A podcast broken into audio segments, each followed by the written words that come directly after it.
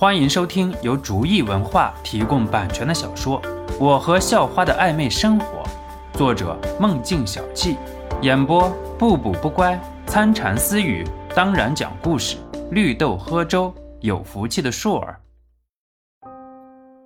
第一百九十四集，李密又赞了，我们和姐姐比少了好大的一截。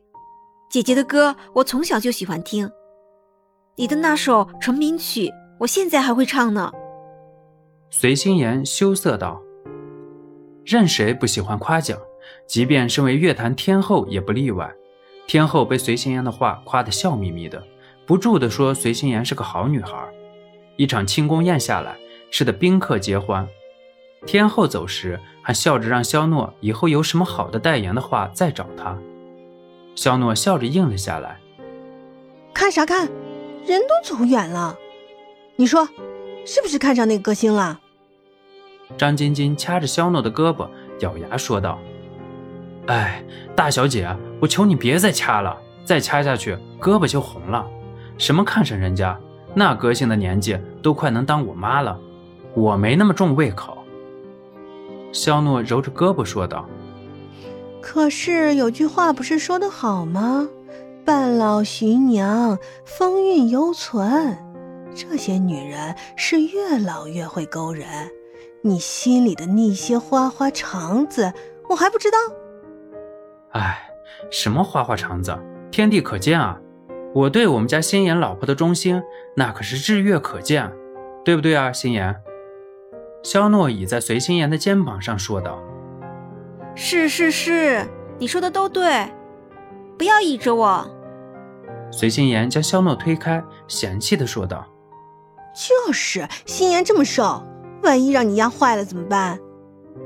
张晶晶将肖诺拽离随心妍的方向，说道：“我怎么能压坏心妍呢？切，你以为人人都是你啊？对了，心妍，我跟你说个正经事儿。什么事儿？阿诺。随心妍疑惑地问道：“不是我们这个产品卖的挺好的吗？然后张叔给了我第一笔分成。”我想在学校附近买个房子，我们两个一起住。心妍，你怎么看？肖诺问道。其实，关于买房子的这个决定，肖诺也是经过深思熟虑的。他现在接受了江州的所有黑帮产业，有时候也要处理一些紧急的事情。学校的门禁制度让他很多次都进不了宿舍门，自己也不能老住在宋飞那里。虽然宋飞的东西就是自己的，但是长时间住在酒店。有些东西也终归不太方便，还有最重要的一点是自己和心妍在一起这么久，连一次都没上全垒打，这让他很挫败。心妍，怎么样？我们明天一起去看房子吧。我们买一个你喜欢的，按照你说的装上粉色的窗帘和水晶吊灯。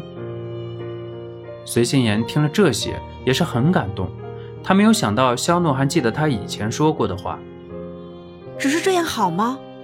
出去住，学校里的人不会说三道四的吗？他们哪敢？再说了，心妍，不是有好多情侣都搬出去住了吗？我们这样也只是顺应学校的大部队走啊。肖诺不语一力地劝说道：“好呀，色肖诺，当着我的面就开始撬我的人了。我不管，你买了房子，我也要住进去。”张晶晶在旁边说道。靠！我和心妍的房子凭什么你进去住？脸呢？肖诺说道。不管，如果不让我住进去，我死抱着心妍也不让她去的。你看着，心妍啊，你看他。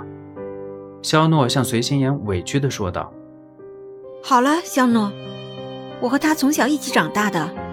说真的，如果分开了，一时间也受不了的。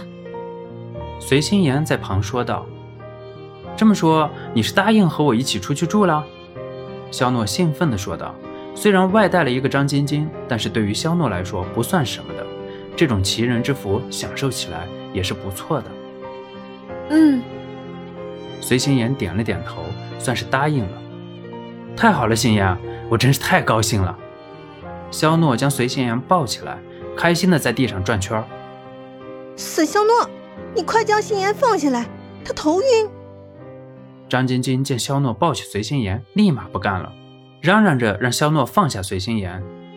肖诺最后和随心妍约好了，等明天九点钟的时候到他们宿舍楼下去接他们看房子，然后就在宿管大妈的眼神攻击下回了宿舍。神武，最近有什么喜事？我看你面色红润的，是不是和你的小女朋友玩的不错啊？李鹏朝沈武挤眉弄眼道：“滚犊子吧你！我这是精气神好，哪有你说的这么猥琐？你看你就是心里想着不该想的东西。”神武回答道：“什么？不要以为我不知道你的小女朋友变回去了，现在天天腻在一起。”也不和以前看不惯人家那样了。李鹏调侃道：“我以前也很爱小颖的，只不过，只不过……”神武说了个“只不过”，没再往下说。本集播讲完毕，感谢您的收听，喜欢请点击订阅加关注，下集更精彩。